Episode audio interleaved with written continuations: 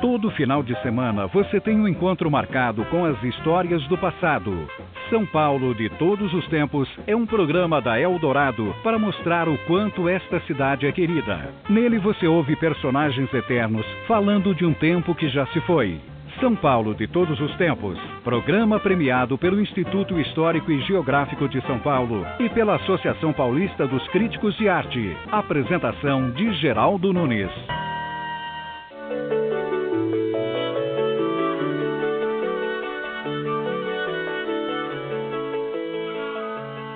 Até hoje, as informações que eu tinha sobre Hércules Florence é que este francês, radicado no Brasil no século XIX, inventou a fotografia primeiro que os irmãos da guerra, que no entanto ficaram com os louros do invento. Entretanto, Hércules Florence foi mais que um inventor, foi também um desbravador das selvas. Hércules Florence, que morou em Campinas, participou da expedição Langsdorff, que partiu de Porto Feliz, no interior de São Paulo, em 1824, tendo por destino o rio Amazonas.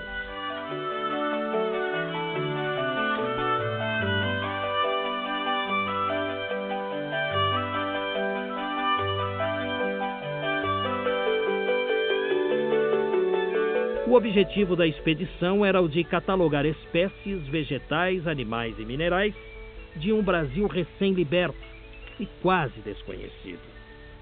A expedição Langsdorff durou quase nove anos, não sendo concluída e considerada a princípio fracassada.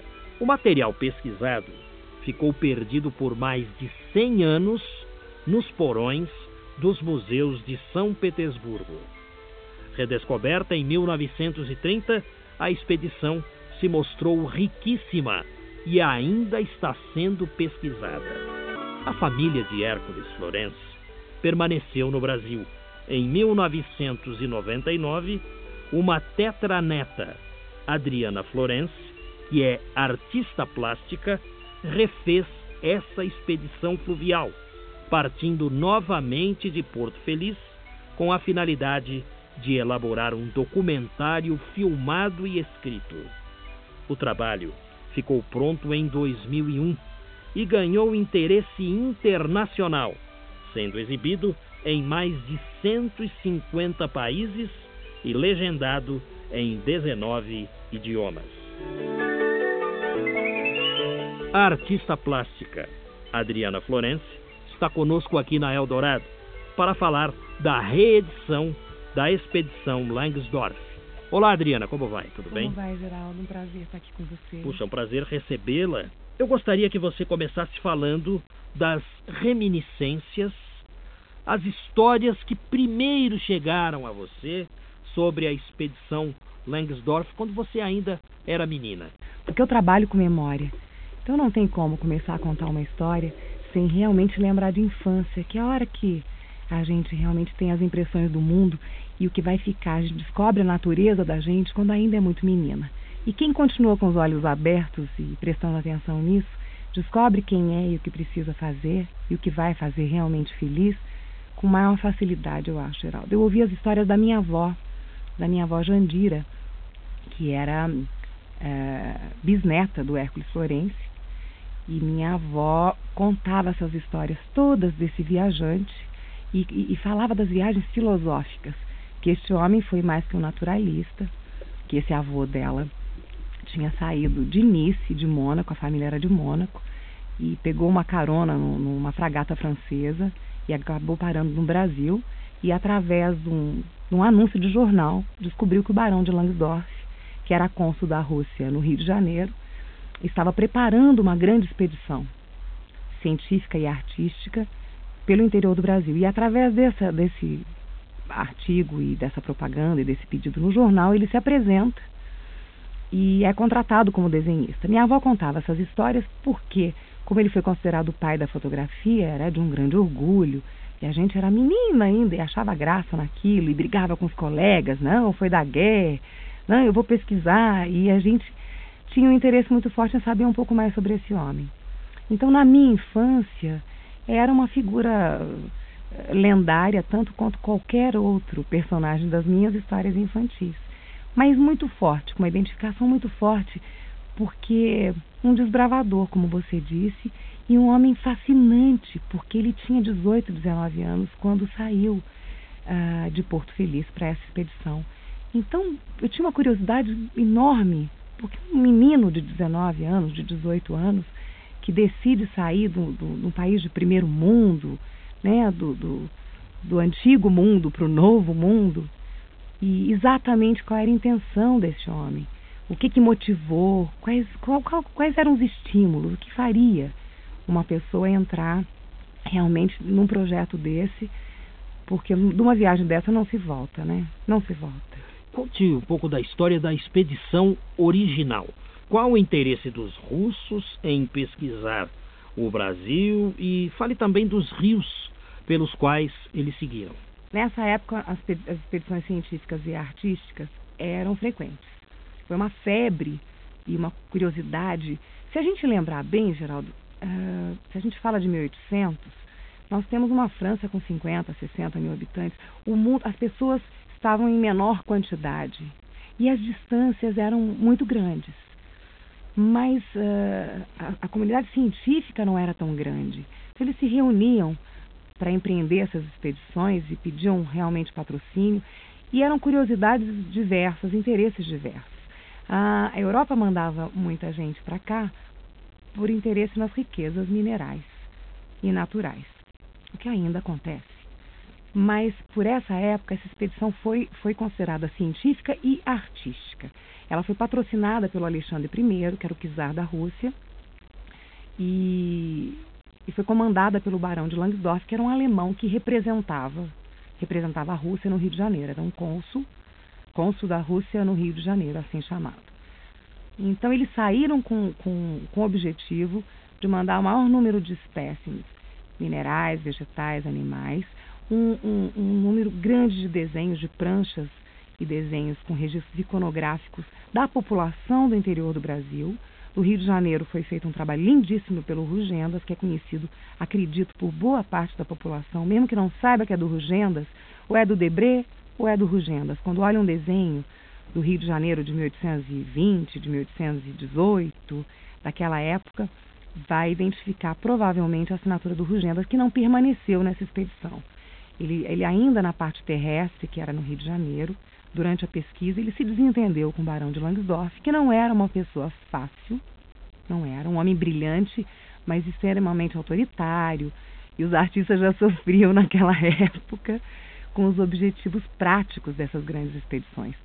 Então eu acredito que para um homem como o Hércules Florense, que permanece na expedição até o final, e fez um trabalho iconográfico fidelíssimo é considerado hoje um trabalho artístico de fato, mas por muito tempo acharam que o trabalho do Florence era fiel demais ao que ele via.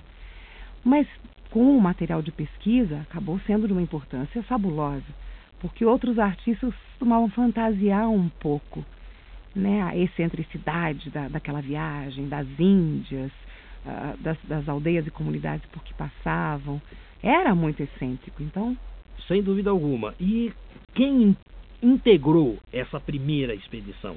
Essa primeira expedição uh, partiu de Porto Feliz com mais de 30 pessoas.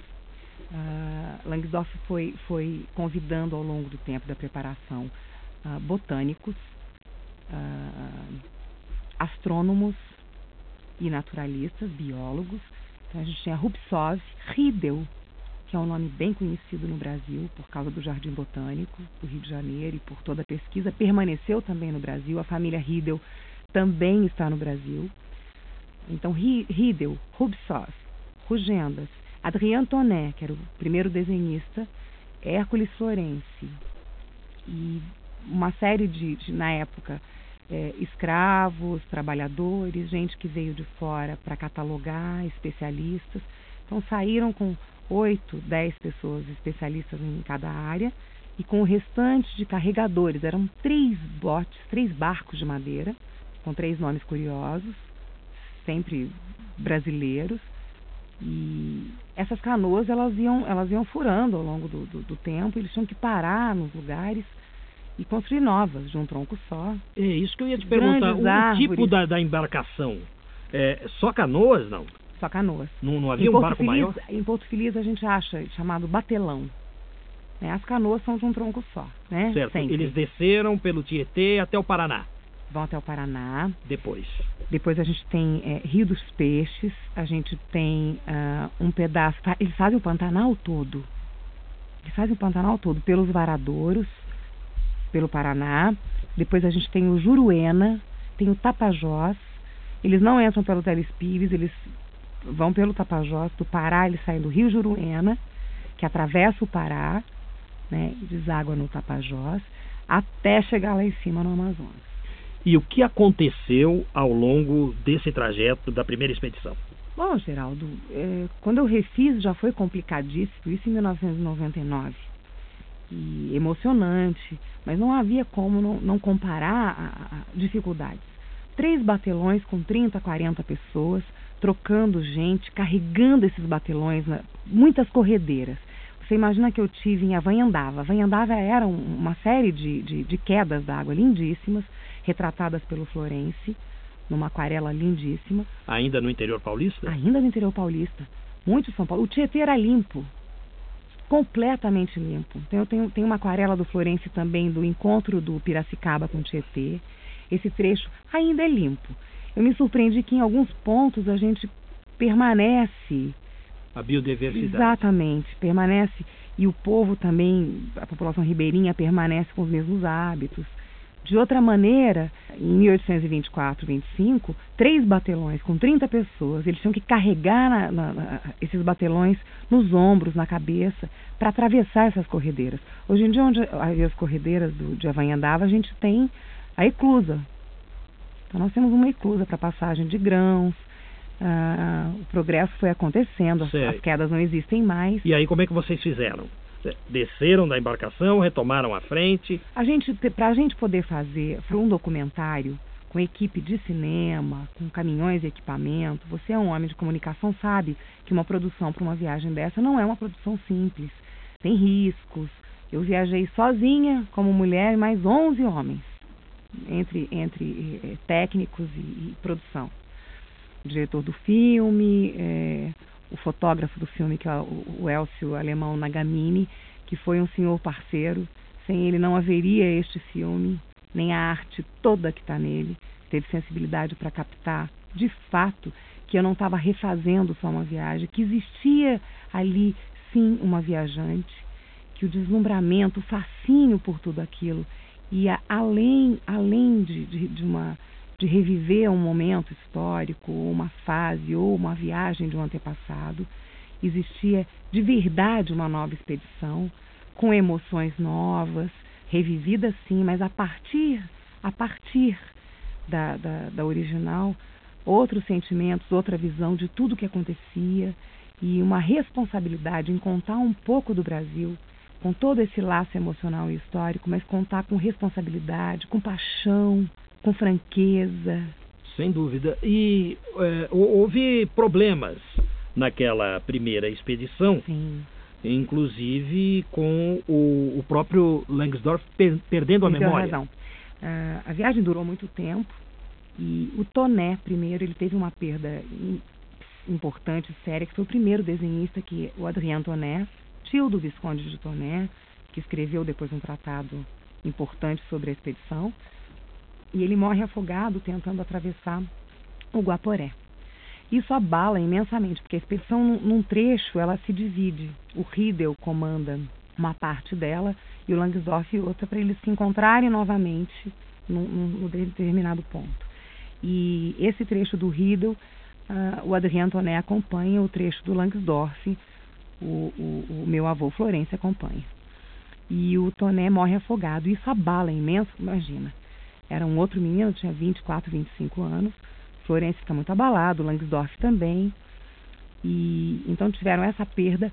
Muitas eh, outras pessoas que ajudavam a carregar esses botes e atravessar essas grandes quedas d'água. Eu fiquei muito impressionada, Geraldo, porque ainda tem cachoeiras altíssimas, impossíveis de se passar hoje em dia com equipamento, com, com, com botes modernos, com barcos modernos. Não passa, não passa. Então, naquela época, eles arriscavam muito. Nós viajamos com GPS, com uma equipe de estrada de apoio, mesmo a 8 horas da gente, a gente tinha um GPS na mão para contato. Naquela época eles quebravam esses, esses barcos e eles tinham que construir novos. O Langsdorff, num determinado trecho, depois da morte do Toné, cerca de um ano, um ano e meio depois, segue com a expedição, mas teve mais de 120 malárias, que ainda existe nesse país. Então não tem o que se tomar, a gente toma para febre amarela, mas não tem vacina. Né? Então a gente viaja, eu tive, eu tive lugares que a malária ainda é muito forte, tive que usar aqueles véus negros. Você chegou a contrair a doença? Não, mas fiquei, fiquei numa quarentena na volta, Geraldo, porque os sintomas eram parecidos. Para não se arriscar, eu tive que ficar de molho logo na chegada. E dizem que, em razão dessa malária, é que Langsdorff teria perdido a memória. Verdade. Pode ser, não, Pode não ser. sei se, se esse tipo de doença ocasiona perda, perda de, razão, de, memória, memória. De, de, consciência, não sei. Mas enfim, foi. Mas tem uma pesquisa, e você tem razão. Tem uma pesquisa, ainda pesquisam de fato o que aconteceu com Langsdorff. Langsdorff perde a memória, a razão, ele começa a ficar muito estressado e, os, os, diários do, do Hércules Florense eram é, o único registro de fato escrito que ainda existia no Brasil e na Rússia. Que eu tive contato ainda menina porque um dos diários ficou na família. Então ele contava como Langsdorff, você imagina, um livro lindo desenhado em que ele contava em francês e português sempre misturado, que é divertidíssimo. Algumas coisas ele não consegue achar uma equivalência de jeito nenhum para a língua. Ah, ele põe em francês. Tucum, nome de fruta, e põe, ele coloca em português. Banha de porco, eu me lembro que na lista de, de, de coisas para comprar ele põe banha de misturado com toda escrita em francês tem banha de porco para conservação de alimentos. Langsdorff não recupera a razão nunca mais. 26 anos depois da expedição, ele falece na Alemanha, sem recuperar nenhuma memória. Quer um trabalho pela memória em que o chefe da expedição perde completamente a memória. Adriana Florence está conosco aqui no São Paulo de todos os tempos, relembrando a expedição Langsdorff.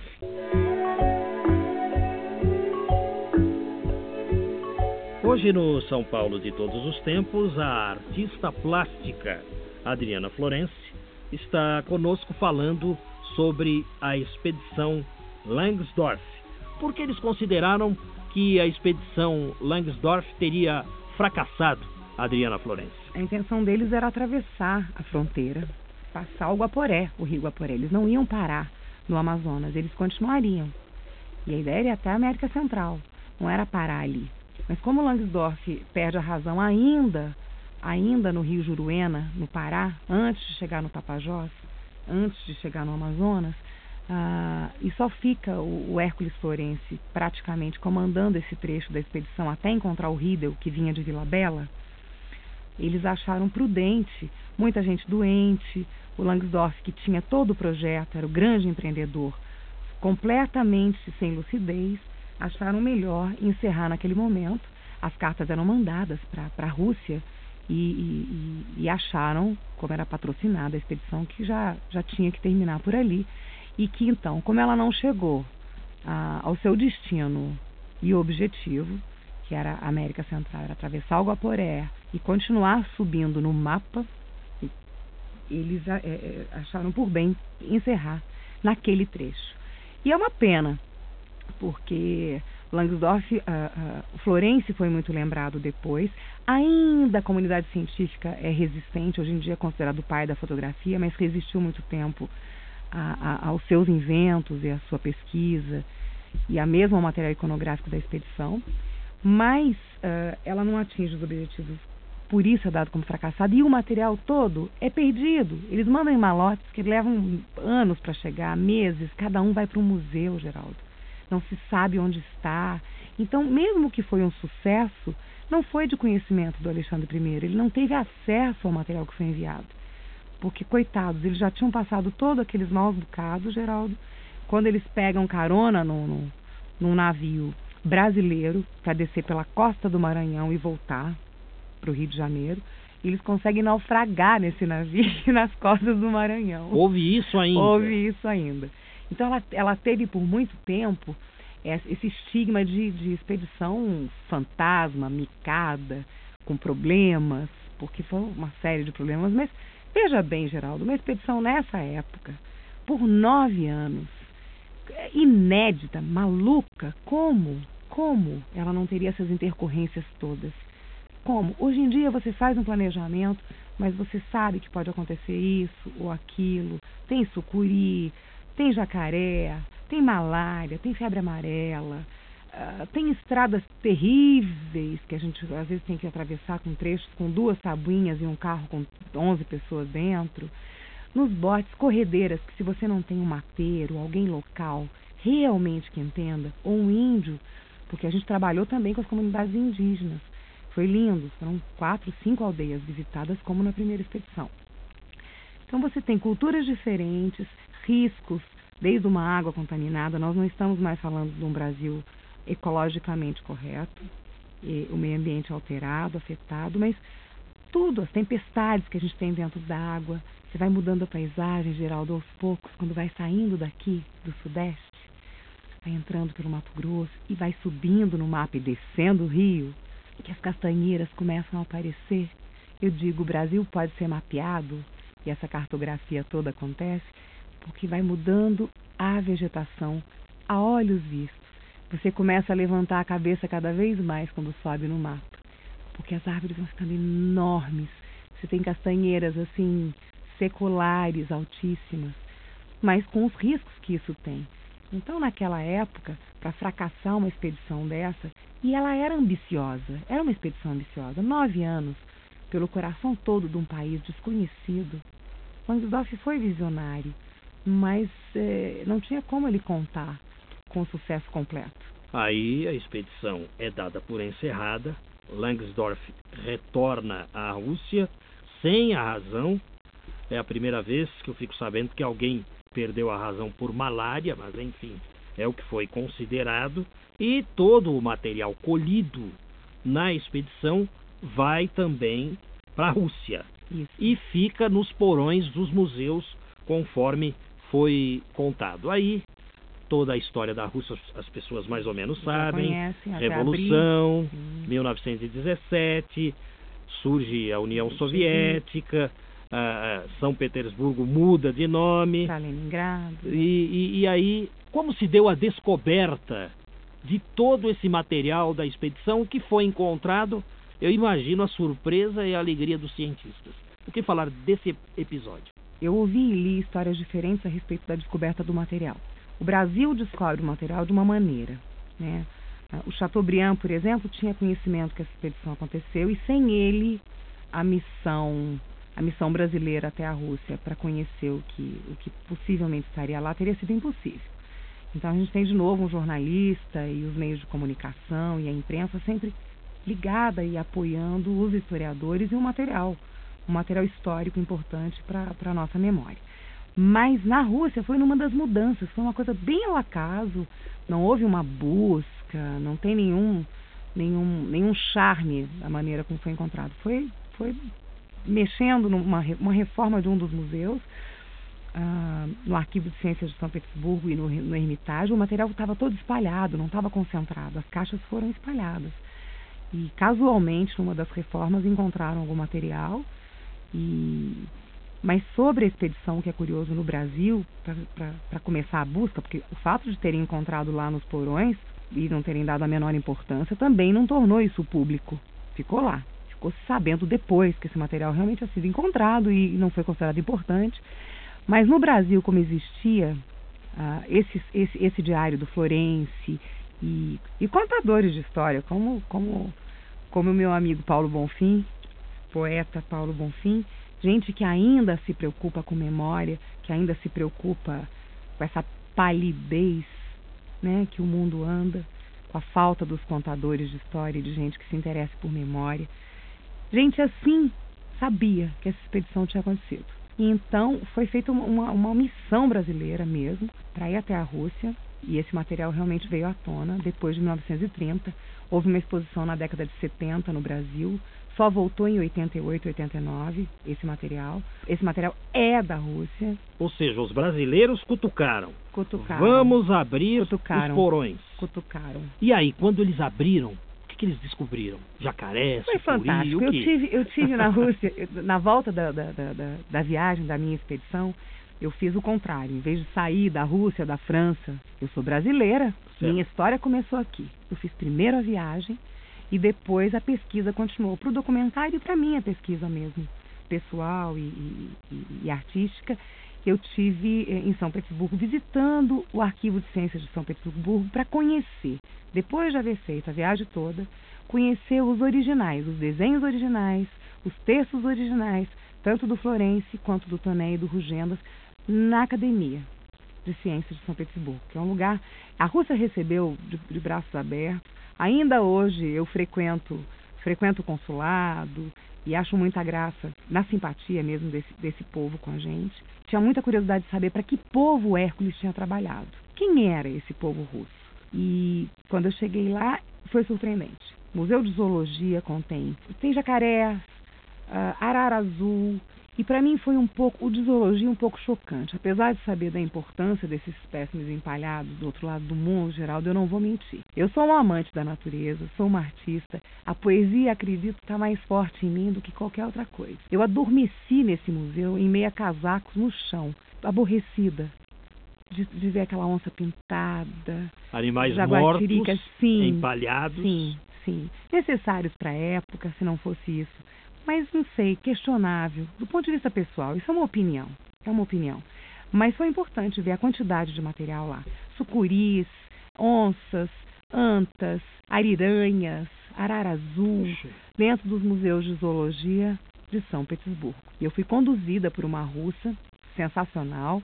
A curiosidade deles era muito grande de haver uma descendente do Florence. Também visitei a família do Langsdorff eh, na França, não na Alemanha, mas na França, e o pessoal da Alemanha foi me encontrar.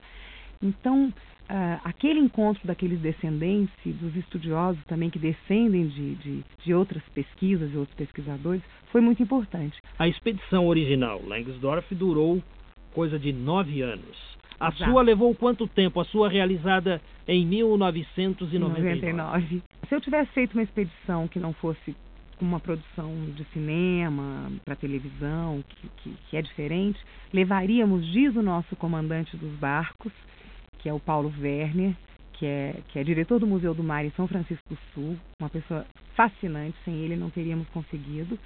Diz ele que levaríamos oito, oito meses para fazer o que fizeram em nove anos mas nós levamos 31, 32 dias, fizemos a maior parte dos trechos em botes, mas para não inviabilizar a, a, o documentário, uma boa parte foi feita, fizemos a Transpantaneira, uma boa parte foi feita uh, por terra.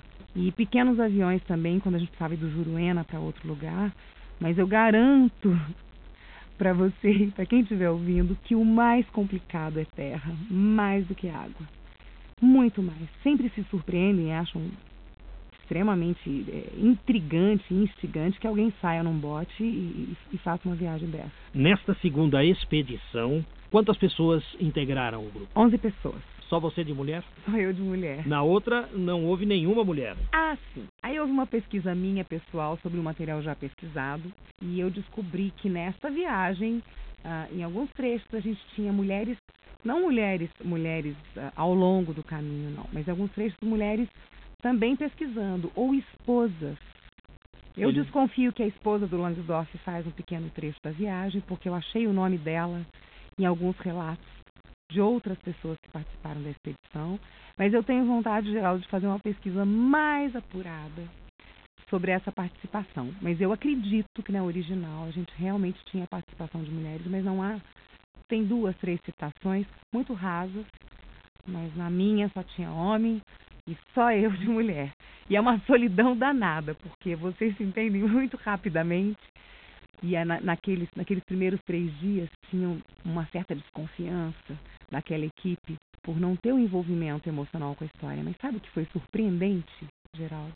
Em três dias, três ou quatro, todo mundo sabia do que se tratava, mas não só como informação, se apaixonaram pela história, se apaixonaram pela expedição original. E o que nós tivemos a partir de então foi uma nova expedição com 11 participantes, e não a descendente do Florence que fazia uma viagem para um documentário.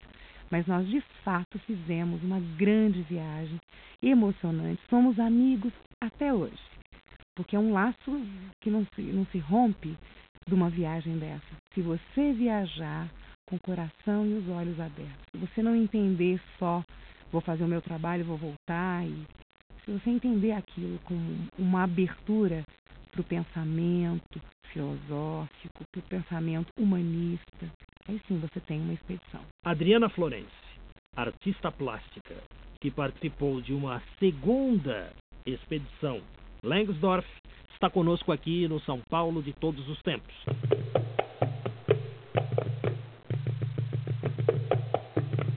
As trilhas sonoras musicais que estão compondo a edição de hoje do São Paulo de todos os tempos são do grupo musical Wakti, sugestão da própria Adriana Florence, pesquisadora, artista plástica, que reeditou a expedição Langsdorff.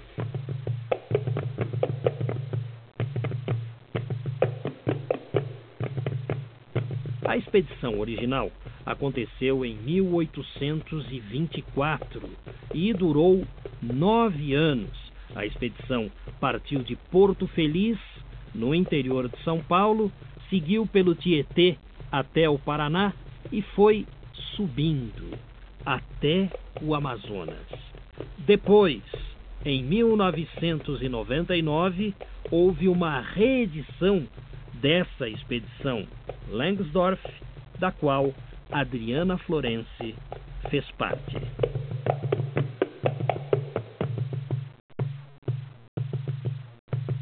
Adriana Florence está conosco no São Paulo de todos os tempos, contando essas histórias.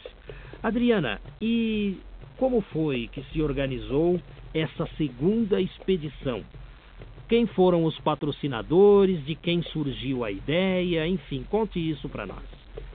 Foi assim, Geraldo. Ah, eu já vinha pesquisando oito anos antes, já havia feito pequenos trechos da expedição Langsdorff sozinha, bancando as viagens e me auto-patrocinando, porque tinha um interesse muito forte pela história. O interesse começou com 13 anos, com os índios Guarani ainda, no sul do país. Por causa também do, do seu antepassado, Sem dúvida, mas, mas foquei muito nas populações indígenas a princípio, que acabou por me, me fascinar demais. Então, esse trabalho já era um pouco de conhecimento público, já havia saído uma outra matéria contando que eu tinha intenção de empreender esse, essa viagem, de fazer um documentário com esse material. A princípio eu queria fazer com a TV Cultura, então eu já vinha pingando e beliscando a possibilidade de, de, de fazer um documentário menor, pequeno, para uma TV educativa, mais singelo, mas com a mesma, acredito com a mesma grandeza de ideal, de, de associar pessoas que tivessem esse interesse, enfim.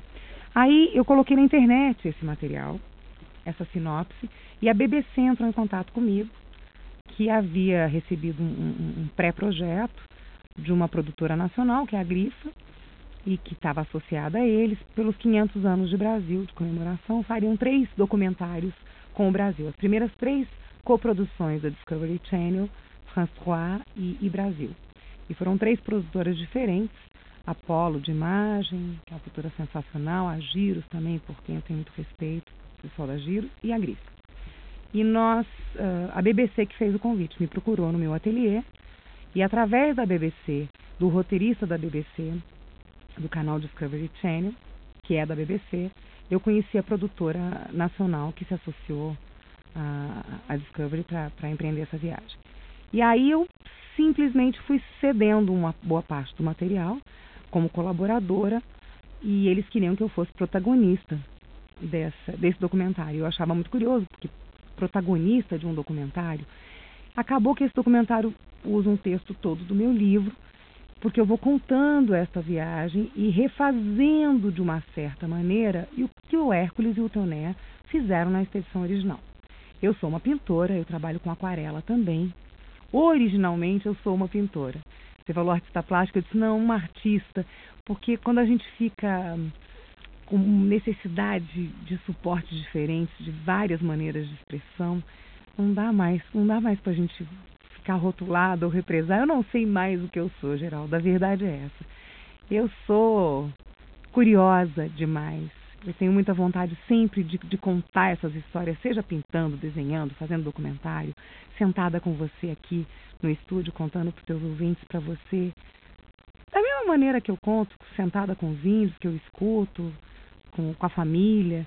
Somos uma grande família mesmo. E eu viajei com essa intenção. E eu acho que a BBC queria muito que tivesse um, um, um laço emocional, que uma história brasileira contada pelos 500 anos de Brasil não fosse completamente didática, completamente científica, acadêmica, mas que tivesse um pouco do que a gente tem.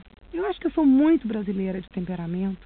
Esse jeito de, de tomar um cafezinho na beira do rio, de provar uma comida, de contar os causos. Eu sou de origem mineira, não tem jeito. Eu sou uma contadora de causos, falante. Eu acho que, que, que, que quando essa associação foi feita, uh, e esse roteiro foi usado dessa maneira, a gente, nesse momento, quando a gente fez um filme com cara de Brasil, pela singeleza, pela seriedade sim, mas sem a pretensão de ser um. Eu acho que você não encerra uma história desse porte e grandes personagens históricos num documentário de 40 minutos, nem num livro. Eu nunca tive essa pretensão e acho que quem tem quando faz um, um, uma tese, um trabalho, uh, certamente que vai morrer naquele trabalho também é a sua curiosidade. E, e dessa expedição que você refez, foi coletado algum material também para pesquisa Sim. ou foi um trabalho unicamente jornalístico e, e de pesquisa artística? Eu acho que foi uma mistura de tudo, Geraldo mas uh, era impossível agir só como uma artista plástica ao longo da viagem. Eu fui pintando, eu faço cadernos de viagem, eu conto as histórias através de textos, desenhos e imagem que eu vou, que eu vou também é, é, capturando com a máquina fotográfica ou com a filmadora. Mas o material ao final da viagem era tão rico, porque eu era recebida por descendentes também. Pensa, os índios que descendem dos índios daquela época, as pessoas em Corumbá que descendem, todo mundo tinha uma história para contar. Você imagina, ao final de 30, 40 dias, mais um mês de Rússia e França, a quantidade de histórias que eu ouvi e precisava contar. Então eu fui pintando, fui escrevendo, nós captamos as imagens, que são belíssimas, do, do, do alemão, do fotógrafo. Eu fotografei muito. Nós tivemos um fotógrafo Gambarini também fazendo um trabalho belíssimo. Mas ao final da viagem, o que eu tinha nas mãos era também, além de riquíssimo, é, me deixava com uma responsabilidade de fazer com que aquilo fosse realmente é, é, é divulgado e que ganhasse um suporte com facilidade para divulgação. Aí não resisti, já saí com a intenção de um livro, mas ia escrever um livro de relato, uma coisa mais pessoal que poderia publicar ou não. Na volta da viagem, depois que, que editamos o filme, que foi uma tarefa muito dura, você trabalhar com uma produtora que faz um monte de documentários, mas é, é, quando você tem um interesse, esse interesse humanista, histórico, e você trabalha com produto, tem que virar um produto, existe uma dificuldade muito grande. Você sabe, você, você faz seus programas e tem que editar. Tem algum momento você tem que contar com isso sim, esse entra, o que, que eu quero, a tua pauta. Não é, não é fácil. Com, com, com tanta riqueza de Brasil, a gente selecionar o que, que a gente vai contar. Mas como eu fiz isso, ah, fui coletando esse material, esses causos, artefatos indígenas, presentes que eu fui ganhando ao longo da viagem das aldeias, dos apiacados Munduruku, histórias que foram contadas só para mim pelos pajés. Em algum momento eu achei que deveria fazer um livro mais rico, com mais imagens. Então acabei que oito meses depois do lançamento do filme, eu resolvi. Foi um livro feito praticamente uh, dentro do estúdio, dentro do ateliê. Eu tive um grande designer, querido amigo, que soube captar e compreender, e trabalhamos juntos de uma maneira generosa, que é o Marcelo Rigini. Trabalhamos a, a dupla para esse livro ficar pronto. Como é que se chama o livro? O livro chama No Caminho da Expedição Langsdorff, Memória das Águas. Ele é um livro franco de relato, de poesia, de arte, porque eu acho que, você me perguntou, tem um trabalho científico? Eu respondi, o que é ser cientista? Senão um curioso extremamente dedicado que se baseia sim em estudos já, já, já, já feitos e busca suportes e maneiras de expressão para suas novas descobertas ou para sua nova visão da mesma coisa. E o que eu mais me surpreendi fazendo esse livro, este filme, você vê, eu estou conversando com você seis, sete anos depois. Outras coisas aconteceram na minha vida, outros projetos. Mas me diga, e o que aconteceu com o seu tetravô Hércules Florence depois dessa expedição? Ele ficou no Brasil. Ficou no Brasil. Claro que foi o coração que fez ele ficar no Brasil. Quem é que manda no destino da gente? É amor. E tem uma história curiosa, Geraldo, porque ele se casa em Campinas e dizem em relatos que na saída da expedição Langsdorff de Porto Feliz, eles ficaram hospedados, hospedados na casa de um fazendeiro. E Florence também, e ele conhece a filha do fazendeiro, Angélica, que tinha seus 15 anos. E dizem que um dos membros da expedição também se apaixonou por ela.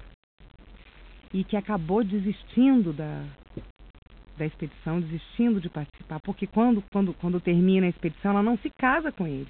Ele não vai para tentar convencê-la e, e conquistá-la, mas quem conquista é o Hércules. Quando ele volta para Porto Feliz, ele se casa com a filha desse fazendeiro. E vira uma espécie de fazendeiro também, em Campinas. E eu acredito, quem tem um estudo maravilhoso, que é um especialista, que é um homem fascinante sobre a descoberta da fotografia, é o Boris Kossoy. Impressionante. Uma palestra do Boris uh, vale por 20 anos sobre qualquer história da fotografia e tudo mais. E, e conversando com ele numa ocasião do bicentenário do Hércules em 2004, eu dizia como deve ter sido duro para um homem que empreendeu uma viagem dessa, que vivenciou aquilo tudo, se casar e ficar realmente preso numa pequena cidade, um homem que veio da França, tanta coisa que ele viu, ele queria contar para o mundo e para a comunidade científica, ele se apaixona e se casa no Brasil. E de, amou tanto esse país que decide ficar. Mas ele não tinha condições de contar naquela época, de expressar, de contar, de divulgar aquilo, aquilo tudo que havia visto. Então ele se fecha e começa pesquisas e invenções. Ele fica tão fascinado com a paisagem e com aquela necessidade que ele tinha de retratar o que ele via, porque ele precisava contar, que ele começa a pesquisar uma maneira, qualquer que fosse, de imprimir, de registrar o que se via através das lentes dos olhos, num papel, num suporte, num vidro. E ele começa a pesquisa da fotografia. inventou a fotografia. E aí, sete anos antes da guerra, ele imprime através da luz solar e dá o nome de fotografia. Fotografia, quem deu o nome foi Hércules Florence. Porque quando ele consegue imprimir com a luz solar, ele dá esse nome. E não ficou conhecido. Então, o que é mais triste? Tanto o Hércules Florence quanto o Langsdorff não foram reconhecidos nos seus países, nem pela comunidade científica por muito tempo. Langsdorff, por exemplo, Martius, Karl Martius é muito mais conhecido que Langsdorff. Langsdorff na Alemanha, alemão e a gente sabe que, que as expedições da Alemanha são importantíssimas. Ele não foi reconhecido por muito tempo. E Florence, tanto na França quanto no Brasil, também levou muito tempo para se, se aventar a possibilidade dessa invenção realmente ser tupiniquim, ser brasileira. Ele se casou no Brasil duas vezes e voltou à França somente uma vez. Florence e continuou inventando coisas, são várias invenções. Trabalhou com, com tipografia, foi dono do primeiro jornal do interior de São Paulo. Ele não se conformava que as informações não pudessem ser divulgadas. Então ele virou um homem de comunicação, de invenções de comunicação. Não me admiro que foi o Chateaubriand que, que escafunchou, que revirou essa história novamente, né, cem anos depois, cento e poucos anos depois. Um jornalista também que se interessava por absolutamente tudo, como era o Hércules. Perfeito. Você é aqui de São Paulo? Dizer que eu sou mineira, né? Ah, é? Qual a tua cidade? Eu sou a mineira mais paulista que eu conheço.